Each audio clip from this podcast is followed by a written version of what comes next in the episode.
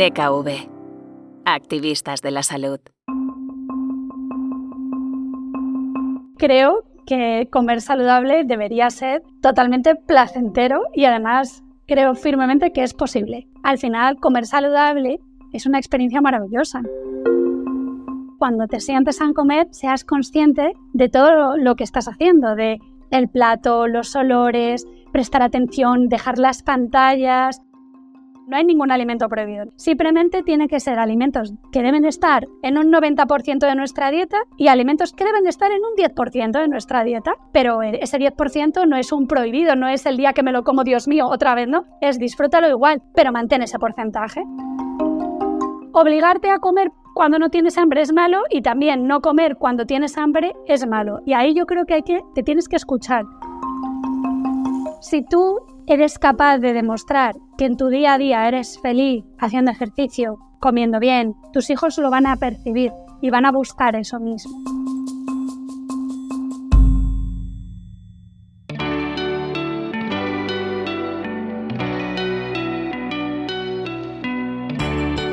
Voces activistas. Historias para inspirar y emocionar.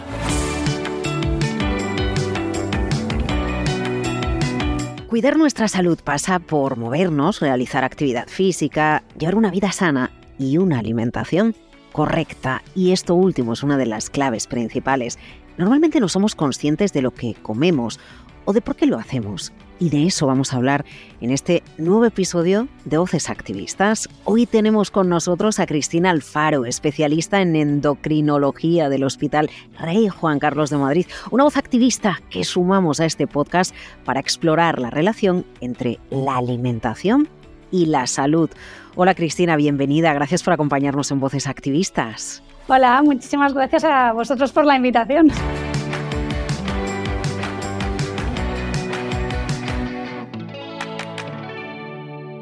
A ver, colaboras además con el proyecto Stay Healthy, el programa de promoción de hábitos saludables para adolescentes impulsado por la Fundación Quirón Salud, un proyecto con temáticas como la nutrición, salud mental, eh, sueño y en el que DKV colabora en la temática de salud y de medio ambiente. La gran pregunta, Cristina, ¿se puede disfrutar comiendo de manera saludable? Yo ahí diría, Laura, un rotundo sí. Además es que espero que todo el mundo coincida con, esta respuesta. O sea, eh, creo que comer saludable debería ser totalmente placentero y además creo firmemente que es posible. Si hablamos de alimentación consciente, de comer siendo conscientes del hecho de que lo estamos haciendo y de los beneficios que nos aporta, eh, a ver, estamos en una sociedad en la que eso ocurre normalmente cuando nos juntamos con con otras personas, a degustar eh, comida que en muchas ocasiones no suele ser tan sana. Eh, ¿cómo, se puede llegar a un estado de alimentación consciente, Cristina? Yo creo que, bueno, lo primero, la clave de todo es ponerle los cinco sentidos. Esto ahora está como muy de moda, ¿no? La de las experiencias gastronómicas. No, no, no voy por ahí. Yo digo que al final que cuando te sientes a comer seas consciente de todo lo que estás haciendo, de el plato, los olores, prestar atención, dejar las pantallas, intentar concentrarte en ese ratito que te estás dedicando o estás dedicando, o si estás acompañado, pues acompañado, a disfrutarlo. Y para eso necesitas todos los sentidos. No significa que estés viendo un espectáculo a la vez siempre, pero intentar prestar atención a todo. Eh, bueno, es una experiencia para los sentidos, quizás, ¿no? Disfrutar de los olores que tiene la comida, eh, disfrutar de, la estética, de la textura, de los colores que tiene la comida también, ¿no? Eso es, yo creo que además la alimentación saludable eh, tiene muchos colores, o sea, muchas veces se nos olvida, ¿no? Que son las verduras, las frutas, son los colorines de la vida de forma natural. O sea, entonces, si, si te metes en eso y eres capaz de pensar en lo que estás comiendo, de concentrarte, de no distraerte con otras cosas, al final comer saludable es una experiencia maravillosa. Es como un todo, ¿no? Entender la alimentación o sentarnos a comer, incluso cuando estamos con, con familiares, pues intentar disfrutar de, todo el contexto, ¿no? No de engullir, que eso también es importante. Y, si disfrutamos de, eh, tenemos, eh, tenemos a flor de piel todos los sentidos, no engullimos porque estamos disfrutando eh, otras bondades que tiene la alimentación. Totalmente. Y además, muchas veces cuando nos juntamos con otras personas, la gente no. Es verdad que muchas veces la consulta me dice: es que es muy difícil hacer una comida cuando me junto en familia o me junto con amigos que a la vez sea saludable. Y yo digo: bueno, eh, quizás si te pones como unos trucos de, venga, nos ponemos todos de acuerdo. La mayoría de los entrantes en todos los sitios siempre tienen algún plato de ensalada o de verdura. Pues ya estás ahí metiendo colores, alegría y salud. Pues, por ejemplo, ponerte de acuerdo que, venga, cuando salgo fuera, un plato de los cuatro que me voy a pedir para compartir, que sea de verdura, por ejemplo. Unas alcachopitas, una ensalada de tomate, mm, algo que todos lo disfrutemos, que no todo tiene que ser frito rebozado y me voy a tomar unos chipirones o unos, yo que sé, unas croquetas, una tortilla de patata, que está buenísima, pero intentar ponernos ahí ese añadido, ¿no? Porque esto es un truco fácil que nos ayuda a que cuando nos reunimos, que tendemos a abusar más de comida menos saludable, siga siendo saludable también. Eh, necesitamos muchos trucos, Cristina, ¿eh? Yo, vamos, yo creo que ese para mí es uno muy básico y además ese nos ayuda con los niños, que yo al final, como soy pediatra, endocrino pediatra, pues tiro mucho que la infancia es la clave, es el origen de de cómo vamos a tener la relación con la comida. Muchas veces Em, el, cómo te va, el cómo te va a gustar comer, lo que te va a gustar comer, se va a sentar cuando eres un niño a lo mejor de 3, 4 años. Si ves que tus padres o tus familiares piden siempre algo de verdura, vas a entender que mm, a lo mejor la verdura sí que es interesante pedirla. Y sobre todo, si les ves disfrutar mientras lo, lo comen o mientras lo piden, va a ser un punto a tu favor. Vale, no conozco ningún niño que llegue a un restaurante y con cinco años te pida pinacas de primero porque le apasiona pero es una base que poquito a poco se va sentando y eso nos ayuda. Así que si encima somos todos ejemplos, ese es otro truco. Ser ejemplo, ser ejemplo para, para, los más pequeños. Claro que sí, además que se puede ir a un restaurante, comer estupendamente bien y diversificar el tipo de alimentación que ingerimos o los platos que pedimos. ¿eh? Eh, claro que sí, ponernos como truco decir, bueno, pues si de segundo va a haber una carnaza o un pescado acompañado de hidratos, pues de primero vamos a intentar pedir algo más ligero para compensar el segundo plato, ¿no? Eso es, que es que a veces sales a comer por ahí y te has pedido de primero, por ejemplo, unas croquetas con jamón, luego eh, tú, yo qué sé, por ejemplo, tus calamares rebozados, una tortillita de patatas. Y un poco de chorizo, y un poco de chorizo, sí. Una chistorrita, y de segundo tienes corderoides. A ver, es que en realidad has comido todo del mismo plato, eh, o sea, todo del mismo tipo de comida. Que, que bueno, hay que intentar eh, nosotros los, pediatras endocrinos hablamos de, antiguamente se hablaba de la pirámide nutricional, ¿no? Eso se ha quedado un poquito obsoleto. Ahora hay un truco, que es otro truco que meto aquí para todos, que esto sirve para adultos y niños, que es eh, seguir el plato de Harvard. Os invito a todos a que busquéis en Internet en qué consiste el plato de Harvard, que básicamente es un plato y te dice, mira, la mitad tendría que ser fruta y verdura.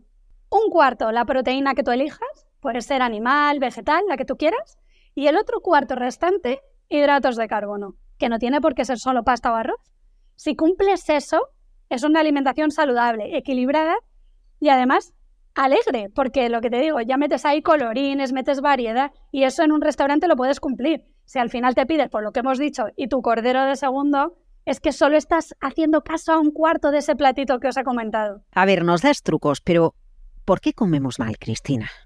Yo creo que la clave es la, clase de vida que llevamos hoy en día, las prisas. O sea, yo lo que veo es que todos hemos perdido como el, venga, vamos a sentarnos a comer, vamos a disfrutar de este momento en familia, o si estoy solo, voy a intentar disfrutar de, un ratito conmigo, de ser consciente, porque tenemos prisa. O sea, queremos hacer muchas cosas en muy, en muy poco tiempo, exprimir al máximo todo, y eso a veces hace que comamos mal que tiremos de comidas preparadas de mala calidad, de procesados de mala calidad, de, bueno, aquí deprisa y corriendo, que a mí a veces digo, es que fíjate, tardas lo mismo en comerte una manzana que en abrir un paquete de galletas, por ejemplo.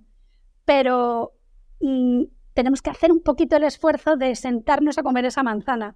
Que es verdad que las prisas nos van a llevar a abrir el paquete, me lo voy comiendo por el camino, no sé qué, no sé cuántos, porque es verdad que ese tipo de comida parece que vende más cuando tienes prisa, pero si lo piensas, es que tardas lo mismo. O sea, tardas lo mismo en una manzana que en un paquete de galletas. Otra cosa es el concepto que tú tengas de disfrutar, que eso ya es un poco la, educación que hemos recibido cada uno, ¿no? Que, que al final tenemos el concepto de que con lo que se disfruta de verdad, un poco es con las guarrerías, ¿no? Es decir, ay, no, no me sabe lo mismo una manzana que un paquete de galletas. Mm, bueno, depende, depende. Si solo te acostumbras a comer galletas, te estás perdiendo una parte muy importante. No digo que comer galletas de vez en cuando no sea algo bueno ni malo, pero tiene que ser el de vez en cuando. Y este tipo de vida que llevamos muchas veces nos lleva a consumir esto de forma continua, continua, porque obtenemos un beneficio aquí, ya y ahora. Eh, y, de qué manera eh, este tipo de alimentación, acompañado de las prisas en muchas ocasiones, eh, acaba perjudicando, acaba influyendo en nuestra salud? Bueno, yo creo que una cosa es la parte física, a mí aquí me gusta diferenciar lo que es la parte física y la parte psicológica de comer así, ¿no? De comer así con prisas. La parte psicológica, primero que engulles. Entonces, esa sensación de saciedad, de, de, entrar ¿no? en la rueda de tengo que ir deprisa, tengo que ir deprisa, la, la potencias, ¿vale? Entonces, un, un, acto que debería ser placentero, como debe ser el comer, el ser humano es que basa su vida en comer. O sea, todos nuestros eventos sociales tienen de, tienen de base una comida. Sí, sí, la cocina la hemos convertido en la cultura latina en el centro de la casa y la hemos extrapolado, sí, en Estados Unidos también, claro, la cocina es la parte más importante, sí, sí. Es como divertida, ¿no? Es lo que todos asociamos siempre, hacemos una fiesta, comida. Pues la, la parte psicológica que yo digo de comer así deprisa es que pierdes eso. O sea, no eres consciente de lo que estás comiendo ni lo estás disfrutando. ¿vale? Te estás perdiendo esa parte guay que yo digo que es de, comer, ¿no? Y luego la parte física. ¿Qué pasa cuando comes deprisa? Tu capacidad de saciedad se altera. ¿Por qué? Porque comes tan rápido que tu cerebro no es capaz de entender que ya has comido y te pide más comida. Muchas veces eso es lo que nos hace comer ese poquito más que dices, estoy a reventar. Es que el estoy a reventar, quizás no has dado tiempo a tu cerebro de que te avise de, para, que ya has comido suficiente. ¿Vale? Luego, además, nos hace, las prisas nos hace abusar de ese tipo de alimentación rápida, mm, del aquí y del ahora, ¿vale? Que normalmente, por desgracia, veo que hay un poquito de cambio en las industrias de alimentación, pero todavía le queda, suele estar llena de productos malos, ¿vale? De mala calidad, productos baratos, ingredientes baratos, que no aportan nada nutricionalmente y además está demostrado que aumentan el riesgo cardiovascular por goleada. O sea, hay millones de estudios en la bibliografía que apoyan esto que estoy diciendo. Y luego además, normalmente esas prisas, como nos hacen consumir este tipo de alimentos que son como placenteros, yo los llamo los alimentos que te dan una descarga de dopamina, pero después te dan culpabilidad. Así que al final vuelves a la parte psicológica del, ay, ¿por qué me comí? ¿Por qué me he comido, yo qué sé, por qué me he comido esta hamburguesa? Mm, joder, venga, la próxima me tomo una ensalada esa no es la solución, porque primero tomarás la ensalada como un castigo cuando debería ser algo que te tiene que gustar. No te digo, oye, pues si no es ensalada, pues yo qué sé, mm, brócoli o lo que te apetezca. Mm, a lo mejor te apetece eh, una parrilla de verduras, que es que tampoco es que cada uno nos gusta lo que nos gusta, pero al final no, te va a producir la misma sensación de placer, te va, te va a ir a la culpabilidad, te va a ir a, ostras, venga, Mm, la persona lo compenso con esto, ¿no? El compenso, el compenso, compenso. Sí, cuando, cuando, nos sentimos culpables comiendo siempre pensamos, esto lo compenso, ¿no? O llega la noche y no voy a cenar para compensar la pedazo de comida que me he metido el domingo, ¿no? Que eso, es, eso además es una, es una cosa que lo mismo, lo mamamos desde pequeños, porque al final ese tipo de conducta nos mete en un riesgo importante para tener trastornos de conducta alimentaria. Quizás cuando eres adulto ya tienes tú tus propias estrategias para no caer en eso. Pero cuando eres un adolescente, un niño pequeño, es muy fácil que entres en la conducta de compensación y sigas y sigas y sigas en esa rueda y muchas veces te metes tanto que al final acabas teniendo una anorexia, una bulimia. vamos a hablar de las comidas que, sí que debemos tomar, porque en general médicos y nutricionistas siempre nos habláis del concepto alimentación e-, equilibrada, ¿no? En la teoría bien, pero en la práctica esto, ¿qué significa? Vale, eh, significa intentar aportar la cantidad de nutrientes que nuestro cuerpo necesita con la mejor elección de alimentos que tenemos, ¿vale? Un truco, el plato de Harvard, el famoso plato de la Universidad de Harvard, ¿vale? Ese es el FETEN. Y, y luego, a mí me gusta decir que no existen alimentos prohibidos, ¿vale? O sea, no hay ningún alimento prohibido. No te voy a decir que una hamburguesa es un alimento prohibido, Simplemente tiene que ser alimentos que deben estar, como yo suelo decir, en un 90% de nuestra dieta y alimentos que deben estar en un 10% de nuestra dieta. Pero ese 10% no es un prohibido, no es el día que me lo como, Dios mío, otra vez, ¿no? Conducta de compensación, venga, mañana ya voy a la ensalada otra vez, no. Es disfrútalo igual, pero mantén ese porcentaje. No vale que todos los días acabes desayunándote un pan con mermelada, mantequilla y tu cacao soluble, ¿vale? Y, luego de repente un día digas, no, no, hoy me voy a tomar mi tostadita de pan con aceite y si es de pan de espelta, mejor. No, no. Puedes disfrutar de tu pan con mantequilla y con tu mermelada o con tu bizcocho si te apetece o tu tarta porque es un cumpleaños, pero no todos los días vas a tomar tarta. Bueno, y supongo que esto también está relacionado con el sedentarismo que tengamos o no en nuestra vida también. Y esa es la otra cosa que iba a decir. Y el otro ámbito que quizás los nutricionistas nos metemos, bueno, la gente que nos dedicamos a alimentación nos metemos menos, pero para eso hay auténticos profesionales que nos pueden ayudar con esto, es para mí el ejercicio, o sea, la base del ejercicio. Yo siempre digo que al final una vida saludable es una buena salud física y mental, y en ambas el hacer ejercicio es la otra clave. Mucha gente, hoy por ejemplo, vengo de la consulta y he tenido una paciente con obesidad y me decía, bueno, le pregunto qué tal come, no sé qué, y era una dieta perfecta, mejor que la mía. Y le digo, ¿cuánto, cuánto te mueves? Y me dice, no, 16 años tenía. Digo, nada. Digo, nada. Digo, bueno, sí, educación física en el instituto. Digo, pero ¿y el resto del, del día? Y dice, nada, es que no tengo tiempo. Y le digo, a ver, ¿cuántas horas pasas delante de tu móvil, tu tablet, tu ordenador, tu tele?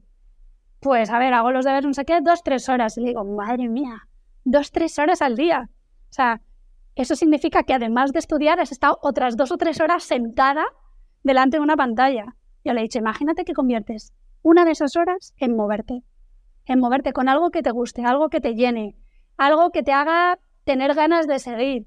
Porque yo, por ejemplo, odio el ejercicio. Yo siempre lo digo, se lo digo a mis pacientes. Yo lo odio, odio hacer ejercicio. Pero lo tomo como una cosa más para mi vida saludable. Es decir, lo necesito, necesito mover mi corazón, necesito mover mis articulaciones, lo necesitamos todos. Y esa es la otra parte básica de una vida saludable. Bueno, y además te puedes poner un podcast de voces activistas mientras te vas a caminar y, así te vas a inspirando ¿no? con, con, la, con la vida saludable. Oye, ¿qué hay de los hábitos, Cristina? Esto de mm, eh, comer determinado número de veces al día, hacerlo a las mismas horas, ¿eso ayuda, no ayuda, es imprescindible o depende de la persona? Vale, yo aquí que es una pregunta muy buena y que además me hacen mucho en consulta, no las famosas, es que siempre me dicen que tengo que comer cinco veces al día y no tengo hambre. Yo ahí digo que hay que escuchar, hay que escuchar a nuestro cuerpo. Obviamente, ¿por qué los médicos solemos, o los nutricionistas solemos decirlo de cinco comidas al día? Porque con eso evitamos mucho picoteo, mucha ansiedad por voy y cómo, pero a veces a lo mejor a una persona que está perfectamente saludable le vale con tres, ¿vale?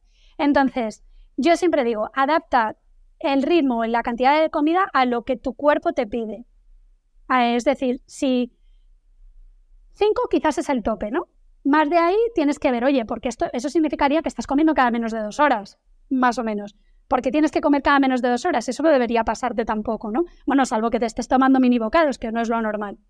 Pero a lo mejor puedes ir y comes tres veces al día y estás estupenda. Ahora está muy de moda, por ejemplo, las dietas cetogénicas o las de ayuno prolongado, que a todos nos suenan, bueno, cuidado, o sea, cuidado. Yo ahí siempre digo, cuidado, este tipo de dietas debería llevar detrás personal sanitario, nutricionistas, médicos, quien queráis, pero alguien que sepa acerca del tema. Y, a lo mejor ese tipo de dieta que tú ves que en tu vecino ha tenido un resultado maravilloso, a lo mejor a ti no te vale. Entonces, obligarte a comer cuando no tienes hambre es malo y también no comer cuando tienes hambre es malo. Y ahí yo creo que hay que dejarte escuchar, o sea, te tienes que escuchar, pero para eso tienes que haber dejado que tu cerebro actúe y te cuente. muchas veces comemos por inercia. Toca comer. Pues venga, vamos a comer. Y me sirvo y me sirvo. Bueno, a lo mejor, a lo mejor tú no tenías tanta hambre. A lo mejor hoy puedes acostarte sin cenar y no se va a caer el mundo. Ni te va a pasar nada y a lo mejor otro día te apetece comer un poco más. Eso es lo que hay que escuchar. Mm, escuchamos la posibilidad de darnos, porque esto también sucede mucho cuando estamos eh, en dieta, bueno, puedes darte un día a la semana un capricho, ¿no? Eso, eso es compatible con una alimentación sana, e, ese tiempo que nos marcamos, ¿no? De un día a la semana es adecuado o es algo que nos hemos buscado nosotras un poco como, como excusa para justificar que al menos un día a la semana queremos, eh, no sé si engullir o plantarnos ante una hamburguesa doble? Claro, la primera pregunta es ¿qué te hace desear eso? ¿no? O sea, ¿por qué lo estás haciendo? ¿Lo estás haciendo porque de verdad lo quieres? ¿Porque estás en un momento social que te invita a ello? ¿O porque tienes ansia por hacerlo? Es distinto. Ahí es donde te tienes que escuchar.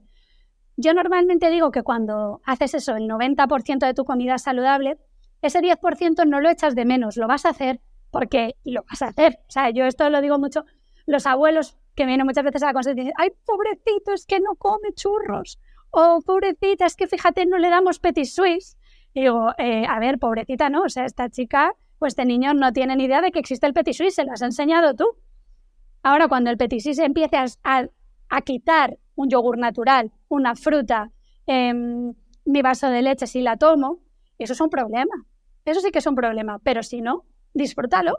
Pues yo digo eso. Ese 10%, ese día o dos días, yo a mis pacientes les digo una comida y una cena, por ejemplo, a la semana. No tienen impacto en tu vida si del resto del tiempo lo haces bien. Lo haces, no bien, bien no es la palabra correcta, si lo haces saludable. Y aunque te lo comas, no vas a sentir ese ansia y lo vas a disfrutar exactamente igual. Claro, sí, además que nos planteemos, mira, al principio citaba eh, tu colaboración con Healthy, ¿no? Bueno, pues al final la palabra Healthy nos ayuda mucho a, verlo de una manera más divertida, quizás, ¿no? Es una palabra que nos invita y que nos inspira, pues que nos planteemos, ¿esto es healthy o, esto no es healthy? Fíjate, cuando, cuando citabas el caso de los Petit Suisse, pensaba en, ya, que trabajas con, con, chavales, con pequeños, con peques, eh, el caso de los yogures. Efectivamente, en muchas ocasiones las madres tiramos al yogur con azúcar porque, claro, le, va a estar más rico, ¿no? Y el de que cambiamos al yogur natural, eh, eh, los niños de primeras lo rechazan.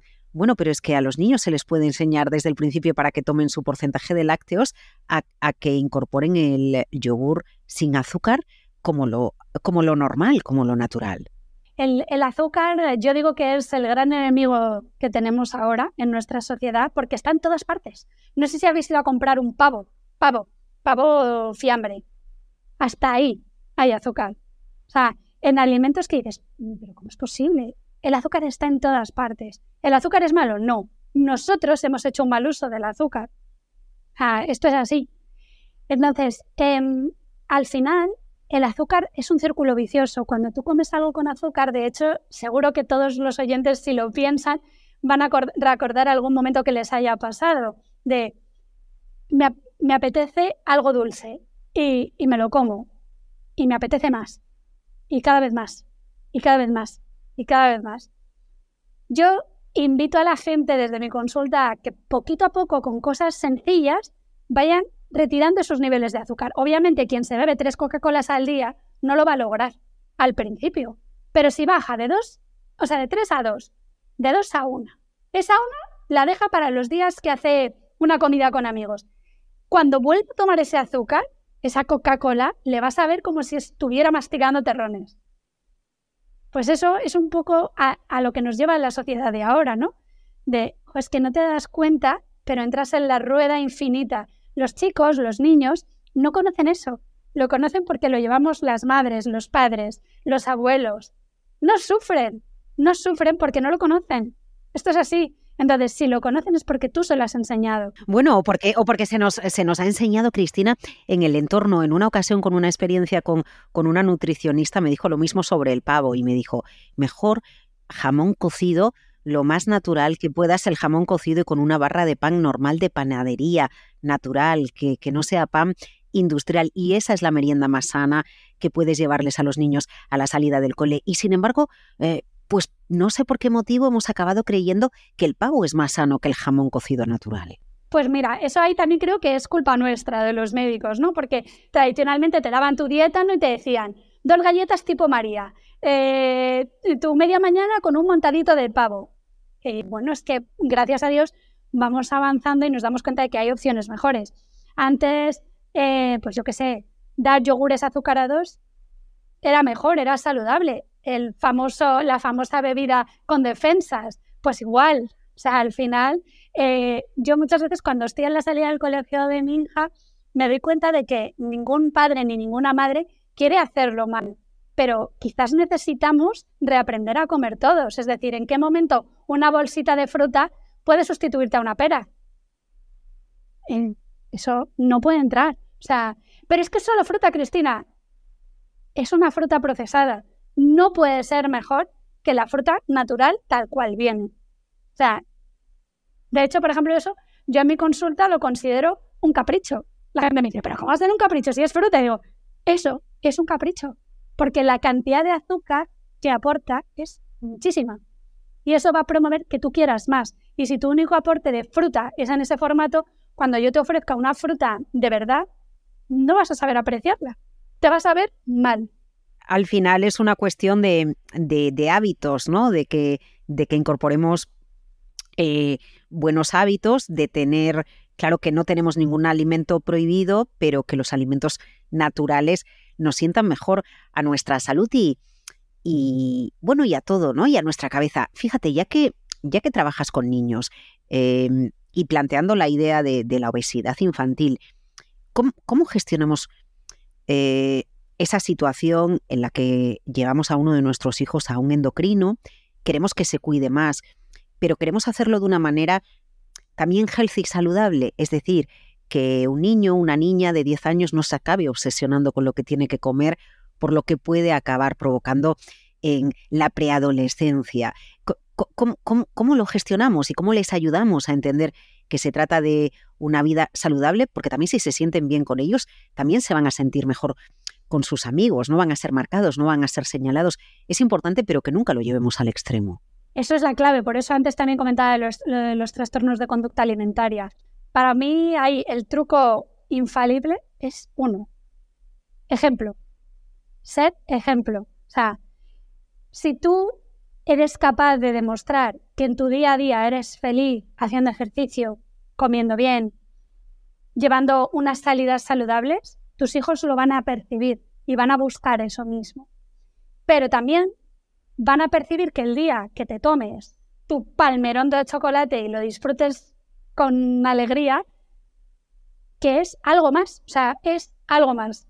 No, yo por ejemplo, el extremo de lo healthy, ¿no? Tampoco lo considero bueno. Los extremos no son buenos, porque además un extremo healthy, un sentimiento de culpabilidad, un eso solo conlleva un trastorno de conducta alimentaria y eso está demostradísimo también, ¿vale?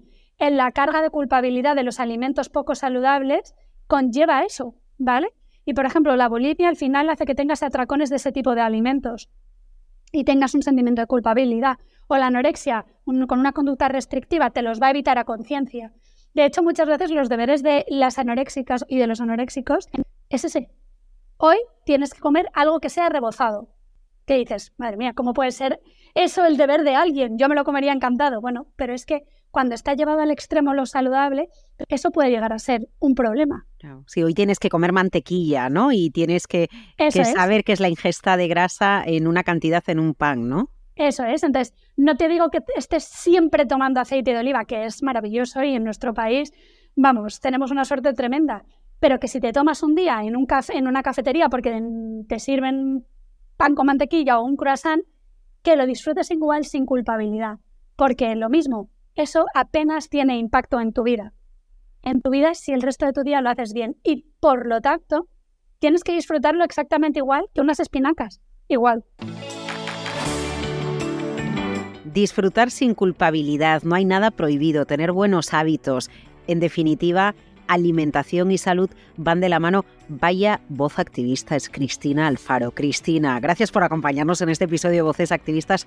Muchísimas gracias. Gracias a vosotros por la invitación, ha sido un placer. Pues gracias como siempre a todas y a todos los que nos seguís. Os esperamos en el próximo episodio de Voces Activistas. Voces Activistas, un podcast de DKV.